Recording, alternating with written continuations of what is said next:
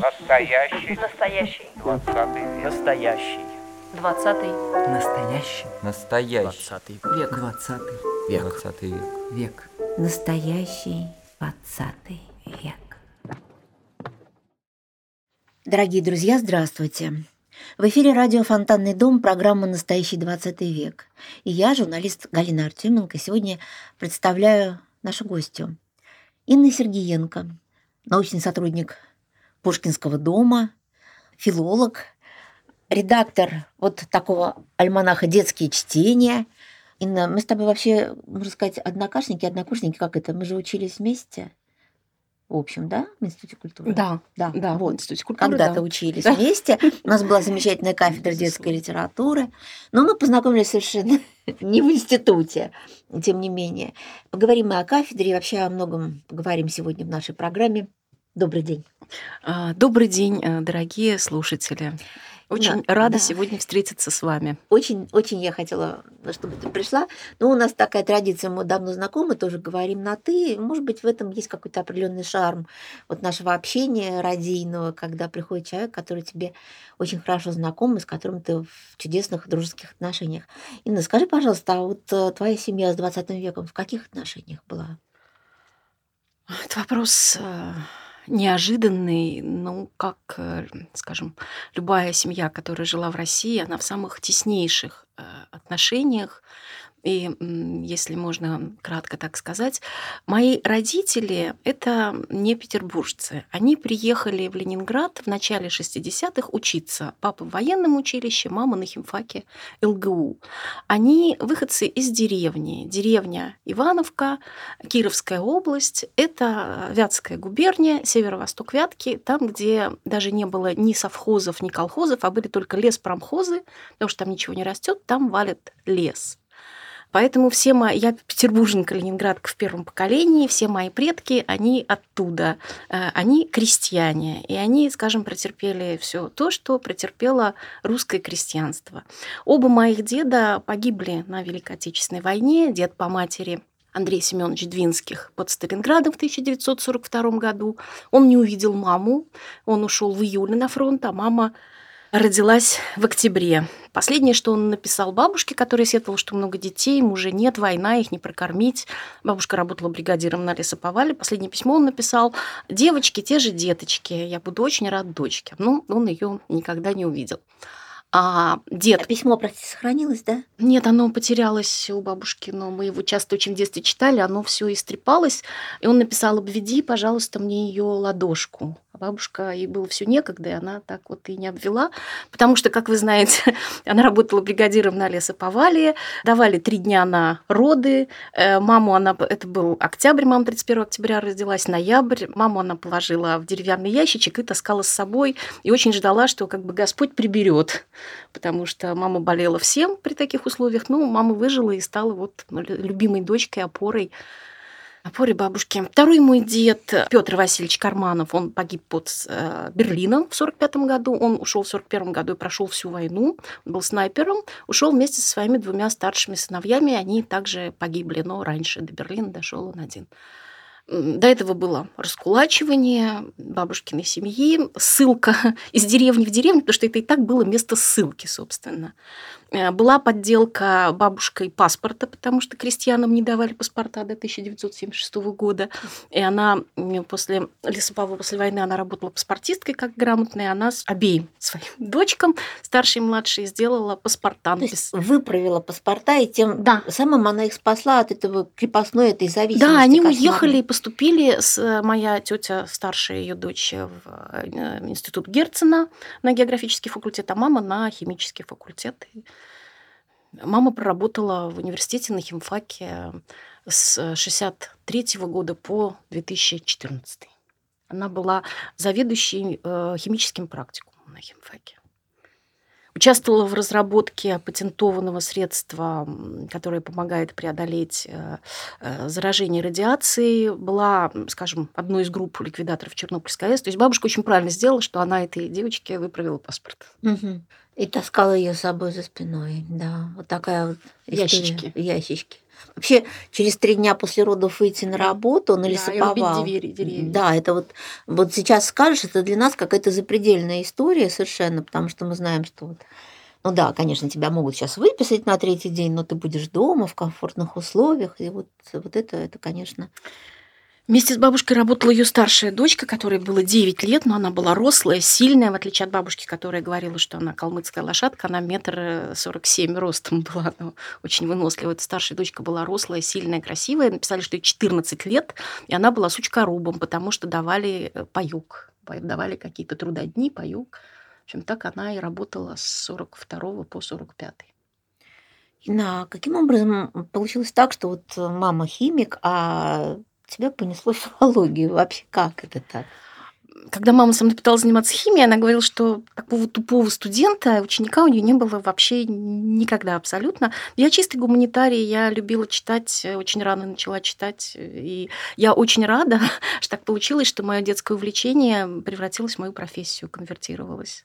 Я поступала на, фил, на филфак в свое время, в 85 году не поступила, пошла в Институт культуры и считаю, что это мой счастливый лотерейный билет, потому что я очень счастлива своей профессией. Ты пошла ведь на кафедру детской литературы, которая сейчас, в общем-то, ныне не существует, она разгромлена была, да, кафедра. Да. А можно про нее рассказать? Потому что это, конечно, была легендарная кафедра. Там работала соратница и подруга Лидии Корнеевны Чуковской, вот еще даже вот мы застали. Да, расскажи про кафедру. Кафедра основана в 1946 или 1947 году при участии Самуила Яковлевича Маршака. Ее основательница Екатерина Петровна Привалова. Это педагог старой школы, которая начинала еще в 20-е.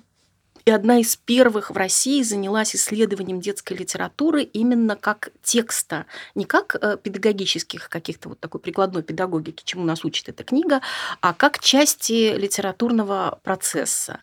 И дальше на этой кафедре детской литературы плеяда совершенно замечательных преподавателей преподавала. Разова, Живого, Рейсер, э, кто у нас еще? У Рейсера даже я еще успела да, учиться. Да, да. Э, Рейсер. К нам приезжала, э, это уже 70-е годы, и Астрид Лингрен, и Туви Янсен к нам приезжала. У нас, я вот горжусь тем, что это была непосредственно моя научная руководительница Людмила Юльевна Брауда, блестящий переводчик когда я поступила туда в 90-м году, у нас уж было все очень-очень-очень интересно. Естественно, я не хотела изучать детскую литературу, естественно. К детской литературе большинство людей относятся как к недолитературе, особенно если ты люди юные, молодые, какой я была в 90-м году. Мне совершенно не хотелось изучать детскую литературу, потому что, несмотря на то, что я в детстве ее очень любила и, наверное, прочла почти все, что было доступно советскому ребенку, тот самый золотой фонд, ту самую золотую полку, изучать детскую литературу я не хотела, это было что-то неприличное, непристойное, даже а какое-то вот я, гадкое кстати, немножко. Я вот, кстати, до сих пор сожалею, для меня это вот какое-то до сих пор вот, ну, одно из сожалений моей жизни, что при выборе кафедры я не пошла на эту кафедру. Это да, это была ошибка что, всей моей жизни. Я так думаю. Я написала в за- заявлении, нам, э, поскольку я сдала на все пятерки экзамен после филфака, это было несложно. Я написала на любую кафедру, кроме детской, и обвела это. В деканате поняли, ну, увидели, что детское введено, вот меня зачислили туда, сказали, что через год можно перевестись. Конечно, я хотела перевестись, потому что все дразнили, говорят, что там курочку рябу изучаете, как можно детскую литературу изучать. Но на втором курсе у нас э, начали преподавать специальные дисциплины по истории, теории детской литературы. Валентин Вадимович Головин, который тогда был молодой прекрасный педагог, Ныне директор Пушкинского дома. ныне директор Пушкинского дома, и долгие годы он был заведующим кафедрой и проректором Очень хочу его тоже университета. пригласить. Да, он специалист по Гайдару, великолепно. Он так, он так сейчас перечитывает Гайдара, что просто совершенно открывается новое э, понимание. Людмила Валентиновна Степанова, тоже мой прекрасный педагог. И, в общем, эти, вот эти люди, Алла Николаевна Акимова и еще, значит, другие преподаватели, они мне открыли существование науки. Несмотря на то, что я поступала на филфак и училась там на подготовительных курсах, я не представляла, что существует наука филология, и что это, черт возьми, так потрясающе интересно. Все, я с этой кафедры уже никуда не хотела уходить. Вот. К тому же у нас там был э, фольклор, экспедиции, Тихвинский архив. Э, Наши преподаватели и студенты регулярно ходили в экспедиции в Тихвинге, записывали фольклор. В общем, у нас кипела жизнь. Я очень рада, что когда я стала выпускницей в 95 году, я была уже членом кафедры и тоже приложила руку к э, созданию научной школы на ней, и вот той академической атмосферы, которая это счастье, конечно. Ну вот, а меня это все минуло, потому что я попала на другую кафедру, и вот этого... Какую? А, и Художественная искусства. Да, но там у нас было очень много историй КПСС до такой степени, что у нас было так. Утром, утром Ты училась раньше просто. да, я училась немножко раньше. Утром у нас была одна пара по специальности. У нас Александр Михайлович Панченко преподавал. Мгм. Вот это было в Мгм. 8.20 утра, начиналась первая пара. Приехать к 8, к 8.20 утра, это надо было вообще быть героем таким, чтобы так рано утром приехать. Вот, он, он говорил, ну, мы спали на первой паре вообще, ну, потому что 8.20, а он приходил и говорил, что жизнь есть трагедия. Впрочем, что вы понимаете? А, вот. а потом у нас шло три пары дальше или четыре, а то и пять. То есть до вечера мы сидели, потому что колхоз же был еще имени Тельмана. А, и вот там, да, да, да, колхоз. Турнепс, Да, да, да, Турнепс, Турнепс, да, да, Турнепс, да. И вот после этого была история КПСС, штуки три, да, или там вообще кошмар. Потом еще медицина, мы военнообязанные же были все. Поэтому вот образование было вот, вот такое вот. Хотел что-то получить, читай сам. А у вас на кафедре все-таки было немножко по-другому. Мне еще повезло в том, что общеобразовательные предметы, историю, литературу у нас тоже читали потрясающие совершенно педагоги.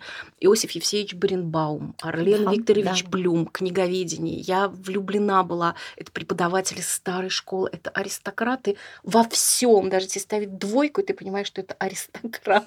Что ты соприкоснулась с чем-то вот высоким. Баренбаум, я, да, мне посчастливилось поучиться. А, да, преподаватель истории Наталья Николаевна Масленникова, Кипнис Борис Григорьевич, это просто целая вселенная, хотя он был очень жесткий преподаватель, про него куча всяких там частушек и хохм. Конечно же, Павел Алексеевич Подболотов, который потом был ректором, он у нас читал, вы не можете представить, он читал историю партии начала 20 века, мы все думали, что это будет тоска зеленая.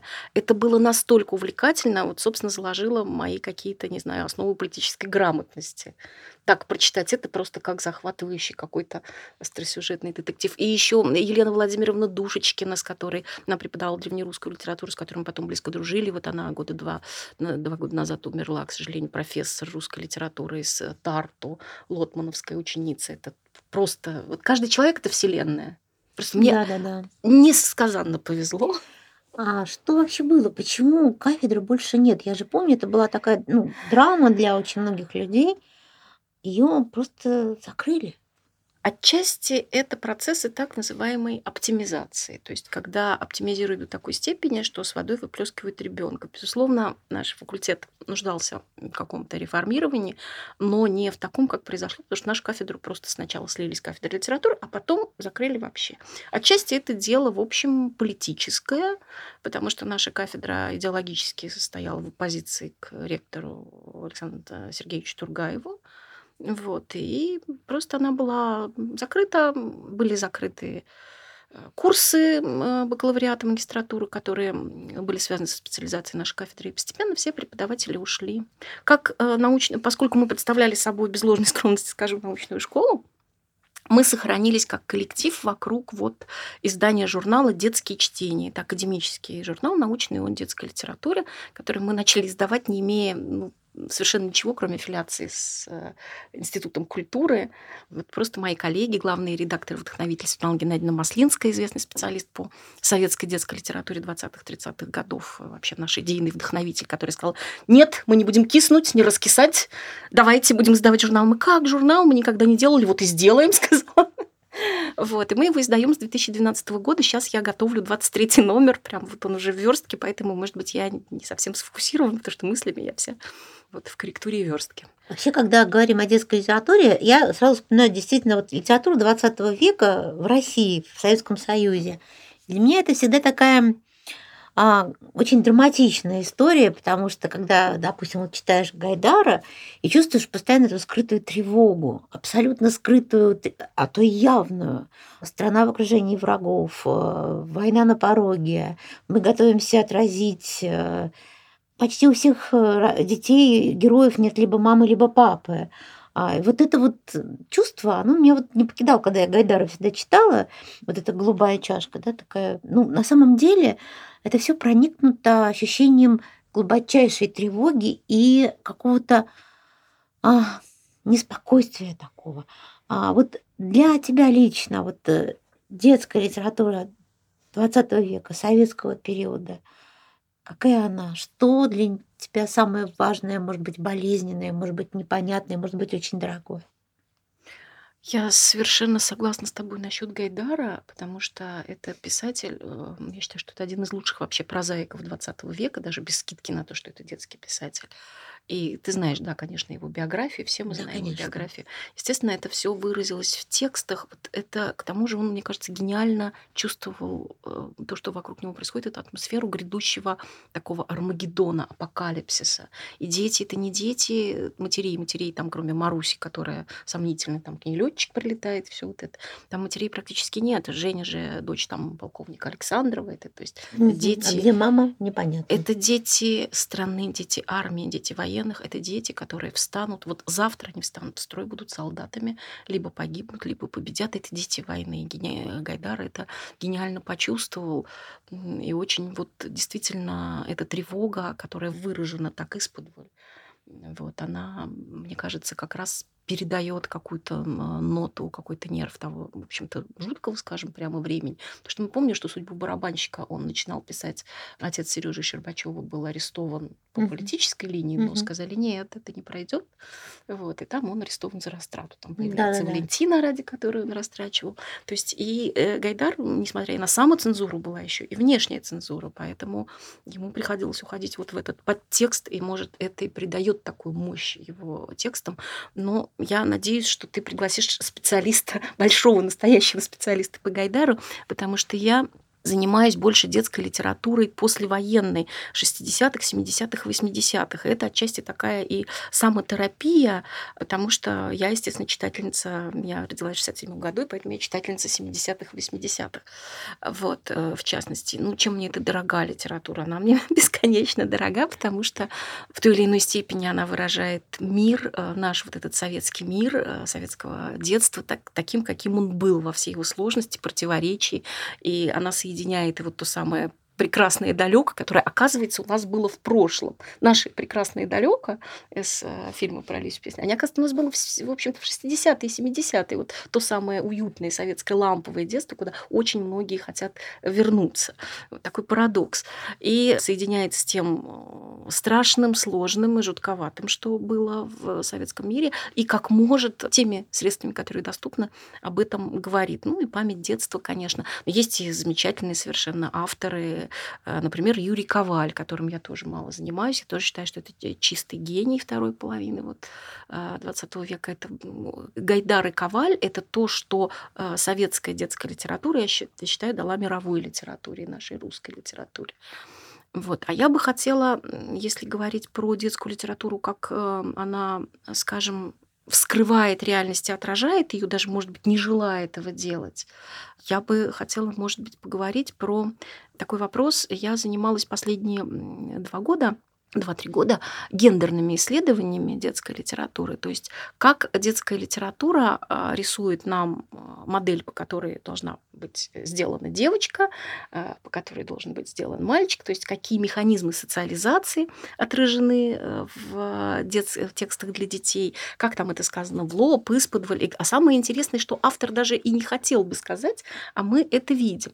И я занялась, естественно, Владиславом Крапивиным. Я думаю, что наши слушатели... Да, мальчик со шпагой все Да, помнят. знают, да, безусловно, знают это имя, и это тоже один из таких вот уже как бы лиц нашей советской детской литературы, Командор, Крапивин, Каравелла, там тоже все непросто. Вот, и я стала смотреть, как социализируется его мальчик, увидела то, что э, раньше, в общем-то, не видела, да. Э, Крапивин автор очень э, плодовитый, позволю себе Ой, это там слово. столько... Я вот мальчик со Да. шпагой прочитала, а дальше Он не начал осилила. публиковаться в 1959 году, по-моему, у него первый рассказ в каком-то журнале. Ну, нормальные такие публикации пошли уже в 61-62 году. И закончил он писать в 2013 году. То есть это поразительное э, долголетие. Долголетие, да. Он написал, по моим подсчетам, полной библиографии Крапивина нет, ее составляют э, где-то порядка 200 э, прозаических произведений. В основном это повести, рассказы, есть романы. И до середины 90-х, может быть, до начала 90-х он писал исключительно в жанре, то есть преимущественно в жанре реалистическом, но еще были у него как бы такие повести-сказки. А после э, середины 90-х он стал писать в жанре фэнтези. Вот фэнтези я уже меньше знаю. Я смотрела его реалистическую прозу. Вот э, трилогия «Мальчик со шпагой», э, «Оруженосец Кашка», «Колыбельные для брата», «Журавленок и молния» и еще вот ряд таких произведений, где действуют те самые крапивинские мальчики. Это типаж. Я посмотрела, как, э, что с ними происходит, какую они должны принять судьбу. Во-первых, я увидела, что этот мальчик, несмотря на то, в какой бы он семье там не воспитывался, семья может быть неблагополучная, там у него может быть отец э, пьющий, он может бить мальчика, как в «Журавленке и молнии», а могут быть, наоборот, такие идеальные принимающие родители, как в «Колыбельной для брата», или вот у него есть более младший герой, это октябренок Джонни, Э, у него такая идеальная интеллигентская семья. То есть семья может быть там одна мама, например, как Трое из площади Коронат, которая очень неудачно вступает в следующий брак. Но эта семья, они могут быть жить э, в городе, который отра- похож на родной Крапивину Тюмень какой-то такой провинциальный, вот уральский город. Могут жить в большом городе, в Москве и Ленинграде. Но всегда это будет семья интеллигентская, какая бы она ни была, даже если она очень бедная. У мальчика всегда есть доступ к книгам, всегда есть книжный шкаф, есть доступ к образованию. Он сыт обут, хотя как бы противится забудьте матери. И его родители, даже если там какая-то бабка бестолковая, они разделяют определенно ценности провинциальной интеллигенции, да, какое-то благородство, э- э- этичность. Ну, когда как, иногда Да. они вещизмом заражены, но это все равно этика, этика образованного, привилегированного вот этого сословия, даже если они э, как бы там вот «Тень каравеллы» — это автобиографическая про годы войны, даже если нечего есть. Все равно в доме книги мама накрывает на стол, мама говорит, это нечестно, это э, низко, вот такие категории. И вот эти мальчики, это мальчики из интеллигентских семей, они сталкиваются с э, миром, который их окружает. И там другие подростки из другого социального слоя. Крапивин, в общем, даже не особенно задается даже вопросом, откуда они берутся. Вот это вот такое такое даже не социальное, какое-то хтоническое зло, а за этими мальчиками он описывает их обычно очень характерно, что у них одутловатые прыщавые лица, пятиугольные, незакрытые рты, э, подслеповатые глаза с красными веками, лицо как присыпанное пылью, они ходят тяжело волоча ноги в разбитых ботинках. Понимаешь, что это мальчики с окраин, мальчики из бараков, мальчики из другого социального слоя. За их спиной дышит уже зона, вот та самая, как бы зоновские понятия. И вот этот интеллигентский мальчик, он должен пройти обязательно крещение боем. Я анализировала все тексты Крапивина с, ну, вот с 61-го, с начала 60-х до конца 80-х, там нет ни одного мальчика, чтобы он не держал в руках какое-то оружие. Шпага, да, у Сережи Каховского, а у других это будет палка, рейка из забора, ветка какая-нибудь, самодельный ножик, лук. То есть он обязательно должен принять бой вот с И этим у него миром об- чуждым. Да, и у него обязательно в руках должно быть оружие. Мальчик без оружия не, не существует. Он, то есть он должен быть героем. И он обязательно должен принять, да, крещение вот этим насилием. Он должен выстоять. Э, В одной из э, книг э, мальчики часто думают, «Ну, пусть даже меня убьют. Я все равно не отступлю, потому что за мной. А как это противостояние может осуществляться по Крапивину? Он встраивает мальчика в такую череду героев, в череду гларификации, чтобы мальчик понимал, что он не один. Ну, вот, э, например, в цикле «Мальчик со шпагой» Сережа Каховский, фамилия Каховский. Ну, конечно, декабрист. Каховка, родная винтовка, да. Он берет эстафету от своего деда Красного Конника. И вообще вот мы понимаем, да, что это было такое общее место в литературе и в культуре 60-х. Комиссары в пыльных Да, шлемах да, над нами да. всегда склонялись. Это да. помогало обойти фигурой умолчания сталинский террор что мы вернемся вот к тем подлинным ценностям, к тем э, комиссарам в пыльных шлемах, которые беззаветно хотели сделать весь мир счастливым, да, разрушить весь мир насилия. э, Вот. И, естественно, это все героизировалось. Поэтому не может отступить Сережа Каховский, когда там на него бросается с ножом уже взрослый уголовник. Там всегда вот уголовники где-то брежет за этими дыбами, гусынями, ксынями, когда у этих мальчиков череп, у них даже имен нет. Вот, капрал. Э, Не может отступить Сережа Каховский, потому что у него дедушка красный конник, потому потому что он ходит в клуб эспада, и потому что он поет героические песни маленькому э, мальчику, которого Микки Маус зовут, э, семилетний мальчик, там обязательно старше, еще младшего опекает у Крапивина. Точно так же не могут и другие мальчики поступить, потому что у них есть дедушка мореплаватель, э, у них есть, значит, вот это наследие мужской традиции, кортик передали мальчика, а он вот теперь струсит, побежит. Нет, все, ты встроен в этот ряд героев, там Че Гевара даже где-то Мгм. появляется. Для девочек ничего такого нет. И отдельный вопрос, как к девочкам относится Крапивин. Ну, Крапивин описывает до пубертатного мальчика. Даже если они влюбляются, они, эта влюбленность еще такая, она не очень чувственная, не очень сексуальная. Это мальчик лет там 10-11, которому намного интереснее строгать палочку, драться на шпагах, чем с какими-то девочками как бы общаться. В общем-то, мальчик Крапивин не очень понимает, для чего девочки вообще, ну, вот, нужны для чего. Там вообще Девочки нет, как скучные. героини. Ну, они есть. Там, например, мушкетер и фея. Это там вообще удивительный сюжет, может быть, немножко. Э, Вот. Но девочки либо таят в себе опасность, красивые девочки, они очень опасны. Там мушкетер и фея, там, собственно, такой сюжет, что лихой, значит, вот этот крапивинский мальчик Джонни, он влюбляется в прекрасную девочку Катю. И чтобы он никак не знает, как с ней наладить контакт, и чтобы быть с ней рядом на школьном вечере книжных героев, он узнает, что она будет Мальвиной. И он решает одеться Буратиной. Он хотел быть мушкетером, естественно, решает одеться Буратиной, чтобы быть с ней рядом на сцене, ну и таким образом познакомиться и развить знакомство. А от этого он стоит у нее под окном и слушает, как она прекрасно играет на фортепиано. Правда, выясняется в том, что играет ее двоюродный брат. То есть Катя просто красива. Она такое сказочное облако в белом платье с синими глазами. Вот. И он идет к своей старшей подруге Вике, а девочки, естественно, шьют, э, значит, там все очень традиционно, которая делает ему прекрасный костюм Буратино, деревянные башмаки и колпак, но ночью он видит совершенно фрейдистский сон, что он он чувствует, что он совершил что-то гадкое, низкое, непереносимое. Он видит сон, как будто он с этой Катей плывет в лодке по реке, и у него уплывают весла, и он вязнет в песке, и его, значит, протагонист Шпыня, это тоже такой э, школьник, Полуголовый Ш-. Нет, он Просто, просто школьный хулиган, просто, Просто противный. хулиган. Да, просто про- противный, Мгм. такой задастый. э, Задастый э, мальчишка, а крапивинские-то мальчики все тонкие, Да, они хрупкие, все звонкие, хрупкие. ясноглазые, с коленками. Вот, этот шпыня стоит на берегу и смеется над ним, и Катя говорит, что же, ты ничего не можешь сделать, а, а, значит, Джонни засасывает песок. Это один из немногих снов у Крапивина, он просыпается в ледяном поту, луна, и он понимает, что он сделал самое страшное, он предал шпагу. Он ради девочки чуть не отказался от шпаги.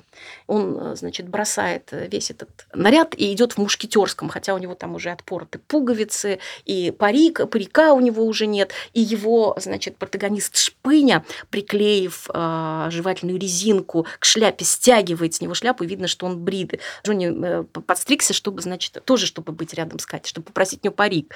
Вот. И над ним все смеются, лысый мушкетер, но Джонни отвечает стихами на следующий день о том, что если у тебя есть шпага, все остальное неважно, друзья и шпага. Вот. То есть он чуть был... Вот девочки такой таят э, ужас, то есть ради нее он чуть было не развоплотился, он чуть было не стал Буратино, вот этим комическим, смешным, этой куклой с этим еще нехорошим каким-то носом. Вот. Либо девочки просто очень скучные. Скучные, прилежные, зануды, ябедницы, доносительницы. Или маленькие мамы. Есть типаж маленькой мамы, которая все время, несмотря на то, что ей 7 лет, а брату 13, на там, Валентина, который из почты Коронат. Поешь, помой руки, котлеты разогрела, горе ты мое, опять заштопать, опять штаны разорвать. Вот. Но вернемся к тому, что для меня важно. Получается, что мальчик даже из семьи, где есть доступ как к идеалам просвещения, где есть традиции, он все равно должен социализироваться как воин, исключительно как воин, вот в этой мужской такой фратрии. Он должен принять бой или погибнуть, или победить. То есть это очень-очень архаическая социализация. Ничего другого советского мальчика получается, что и не предлагается. Несмотря на то, что у мальчиков там очень обширные интересы. Они могут интересоваться воздушными змеями, мореплаванием, там, не знаю, ну, это все мужские, конечно, интересны, моделированием, археологией. Нет, все равно ты должен держать Умереть в руках оружие. готов. Да, да, держать в руках оружие. Ты не можешь отказаться даже ради вот Кати, э, которая там Ну, вообще, вся литература э, детская 20 века советская, она была, в общем-то, подчинена вот этой истории. Ну, я имею в виду послереволюционная уже. Я не помню, чтобы человек не был готов умереть. Это 20-е, 30-е, а ведь Крапивин это уже 70-е, 80-е, вот то самое. А разве есть что-то антагонистическое Крапивину вот в эти, в эти годы? Другая литература. Вот я не помню. Нет, она, безусловно, есть, она, безусловно, есть. Э, это не такие талантливые авторы, и там описывается просто какая-то повседневность, и э, основная тема, я больше подростковой занимаюсь литературой, чем для совсем младших, основная тема – это взросление, это нравственный выбор этический. Там, скажем, не в каждой книге мальчик обязательно должен идти с э, топором в руках на, значит, на врага, как древний викинг быть готов принять бой. Но вот из-под этого там много. Но вот есть авторы, например, Юрий Коваль. Вот у Коваля мы этого не увидим. Коваля завораживает, скажем, сам Божий мир, вот этот, вот эта вся чарующая повседневность, там, Орион, хотя он в недопеске очень вписывает социальный контекст. Вот. Но лидирует, конечно, если ты мальчик, будь готов к тому, что ты будешь драться, вот, ты будешь бить, и тебя будут бить, ты будешь драться. Ну, вот а потом ты будешь убивать или ты будешь Это убить. сильно повлияло вообще на менталитет тех, кому сейчас там, допустим, mm-hmm от 45 до 60. Да, да, поэтому это меня и, скажем, очень привлекло мое внимание. Я понимаю, что, может быть, я еще даже не все, скажем, увидела там. Но а, ведь смотрите, эти э, талантливые авторы э, Крапивин, Железников, Сергей Иванов, э, Анатолий Алексин, ну, Алексина этого вот меньше, авторы женщины, Щербакова, Димыкина, Галахова, Алла Драбкина, они же отражали реальность. Значит, вот реальность была такова скажем, в какой-то степени они отражали вот эти установки о том, что мальчик должен быть такой. Там отдельный вопрос, какая девочка должна быть, там все сложнее, потому что социализация мальчика заканчивается тогда, когда он дает действенный физический отпор нападающему. Социализация девочки не заканчивается никогда, потому что в детской литературе я тоже искала, когда вот, когда мальчик становится мужчиной, понятно, потому что ты подрался, получил, не отступил, ты говоришь, ты мужчина. Да, а где-то, а где-то даже ты воды. мужик, да, вот. Угу. И теперь, э, значит, э, даже очень скромный Сережа Каховский, после того, как он вступил, вступил в схватку с уголовником, он очень скромный, значит, корреспондент ему рассказывает статью, которую он сделал про него, mm-hmm. что он достойный наследник мушкетера там и этих, э, бог ты мой, латиноамериканских партизан. О, и Сережа говорит, да, да, да, я как бы чилийских, чилийских, простите, mm-hmm. я забыла. Он говорит, да, скромно, я, да, вот так. А девочка, ну, если в просторечии... Политизированная история. Э, в просторечии девочка становится женщиной, когда происходит процесс дефлорации. Э, конечно, детская литература, она говорила об этом. Там есть. Есть сексуальность, скрытая, потаенная, фигуры умолчания, выраженная там Лариса Исарова, записки старшеклассницы Галина Щербакова, роман Юлька. Да, да. Вот. Еще есть, да, в некоторых э, произведениях.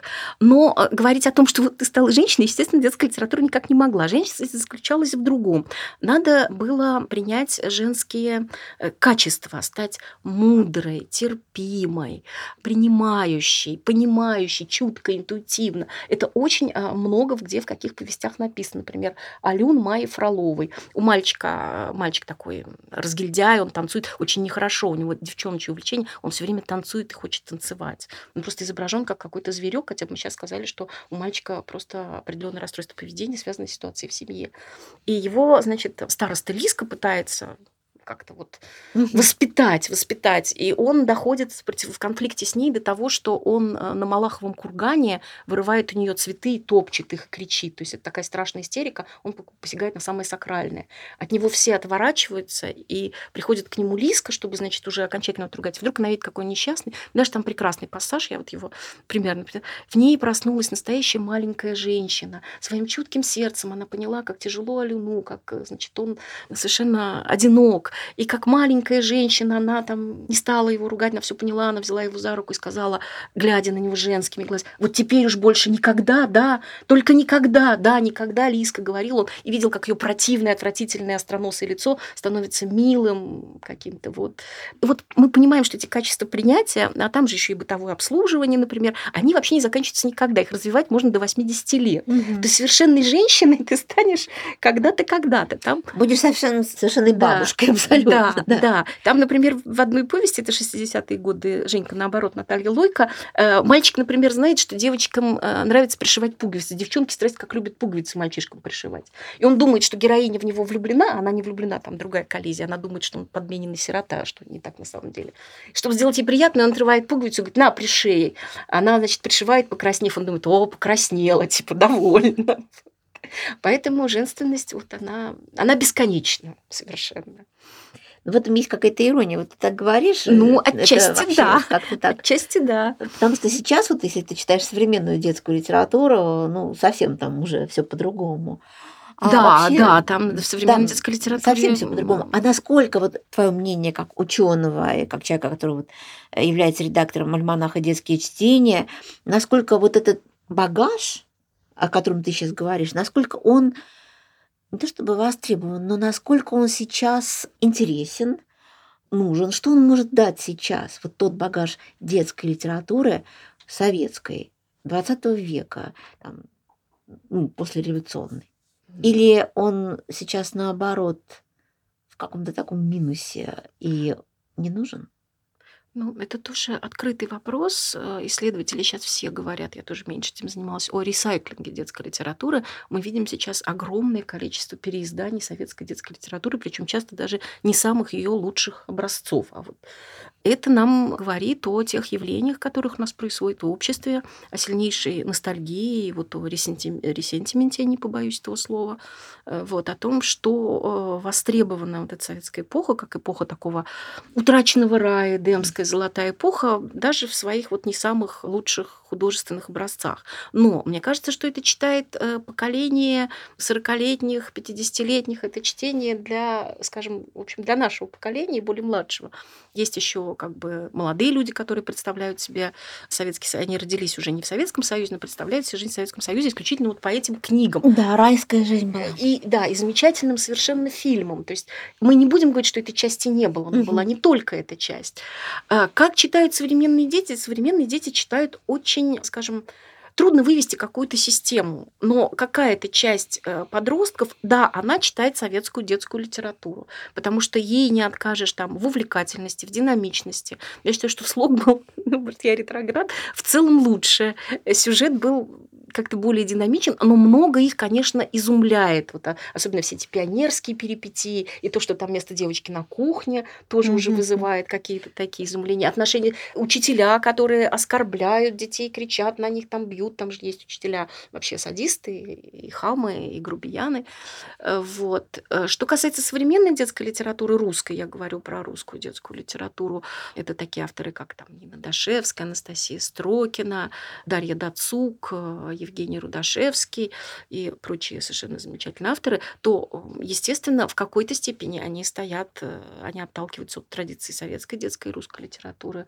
Э, где-то они ее преодолевают, э, где-то совсем не отталкиваются, а где-то они, наоборот, ее продолжают. И сейчас, когда я читаю обзоры читателей или там, библиотечных специалистов. Про любую книжку, которая написана про мальчиков, про школу, пишут, что это крапивинская книжка. Хотя, в общем, посмотрим, там крапивинского особо и нет. Но вот уже... Но если мальчик и школа...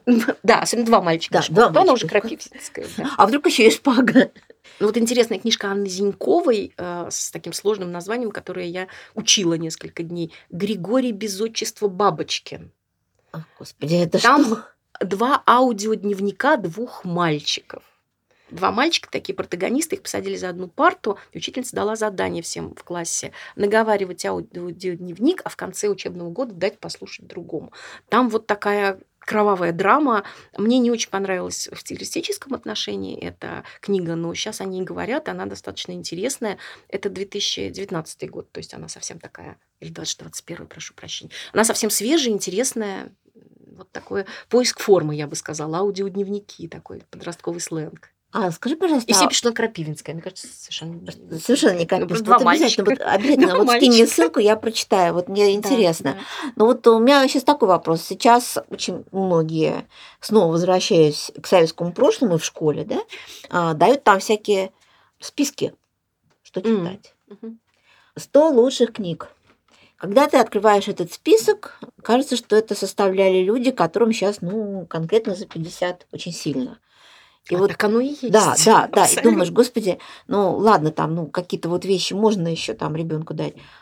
Но неужели в 20 веке не найти что-нибудь, ну не то что поновее, но, но что-то еще, кроме того, что рекомендуется. Вот эти списки, вот этот список 100 книг, твое отношение к нему? Ну, таких списков очень много, и действительно большинство из них, они какие-то очень ретроградные, И они не связаны вообще ни с чем. Они, они литературный процесс, даже советской э, эпохи, они никак вообще не отражают. Это какие-то выжимки из списков для внеклассного и классного чтения из советских учебников и актуализации личного опыта тех составителей, которые это составляют. Поэтому они совершенно ну, неживые какие-то абсолютно эти книги. Там даже э, нельзя сказать, что это золотая детская полка. Есть такое понятие, да, золотой фонд детской литературы, золотая полка детской литературы. Где всем то, что мы называем детской классикой, да. Из советских это будут у нас Чуковский, Маршак, кто-то включит Барто, кто-то Михалкова, Гайдар, э, значит, Крапивин. Драгунский, Носов. Из зарубежных это будет э, Лингрен, Туви Янсен, вот, Кэрол.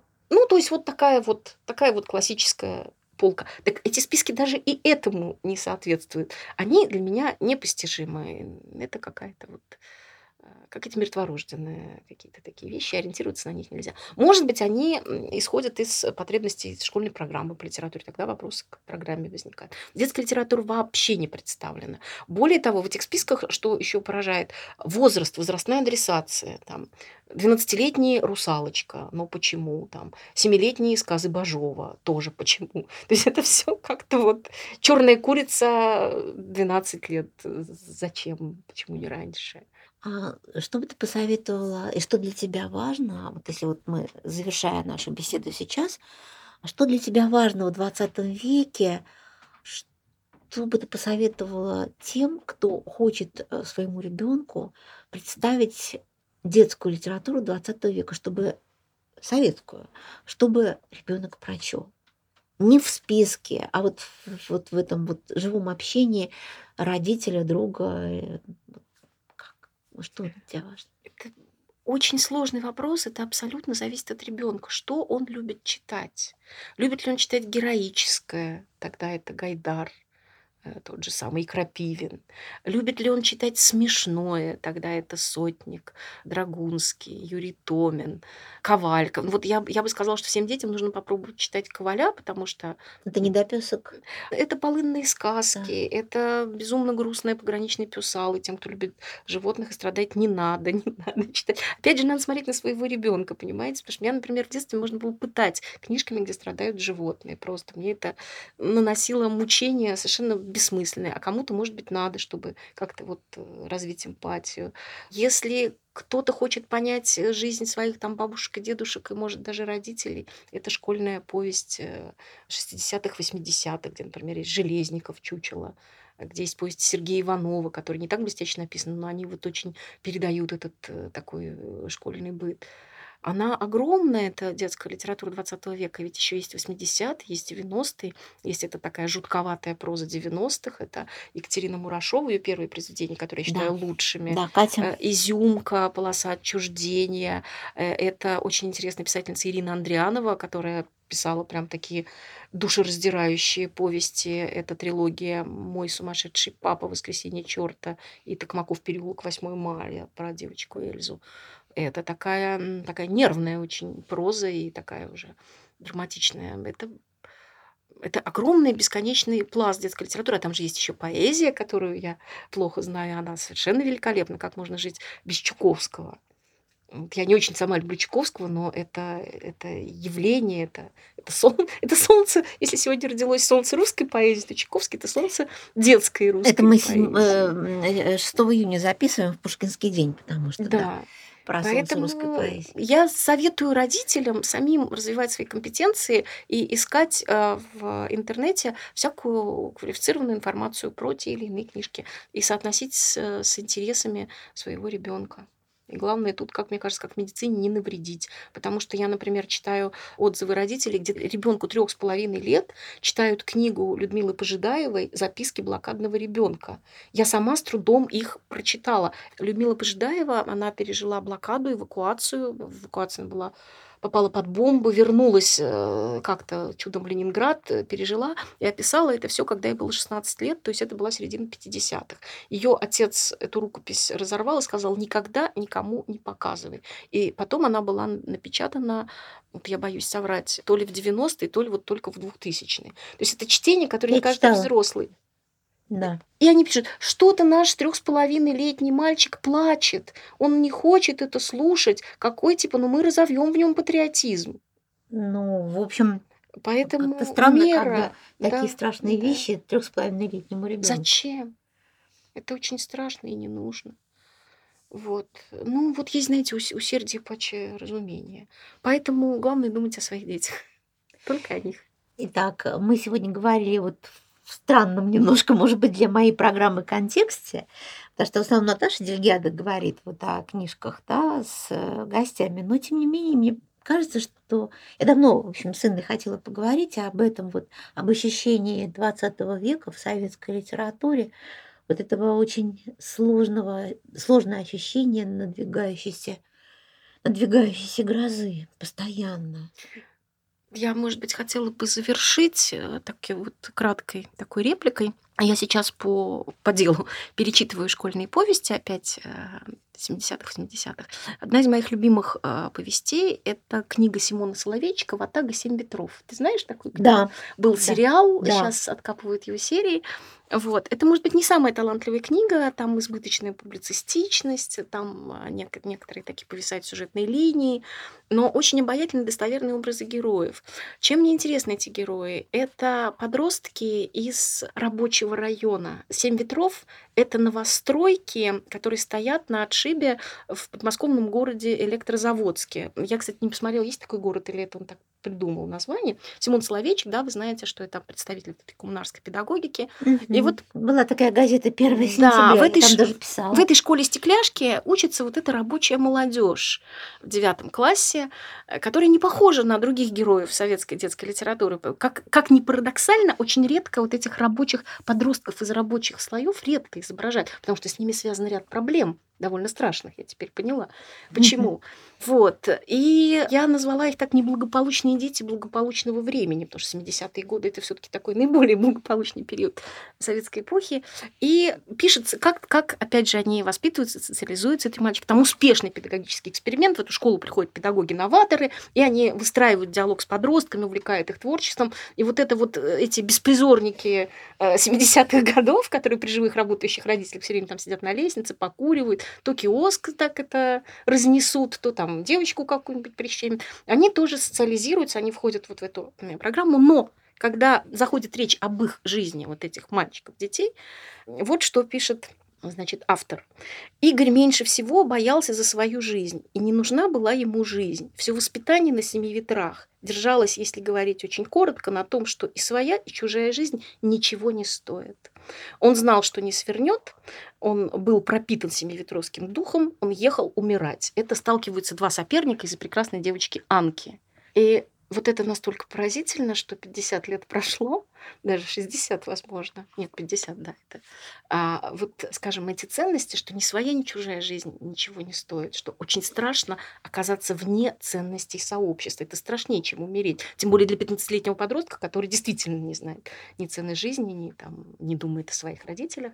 Э, Там вот эта ситуация в книге, она разрешается. Один из соперников струсил. Вот. Ну, Хочется надеяться, заглянуть что, в эту да, советскую детскую литературу, и многое поймешь о том, что происходит и будет с происходить. нами. Да, и очень хочется надеяться, что ценность человеческой жизни все-таки будет превалировать всегда.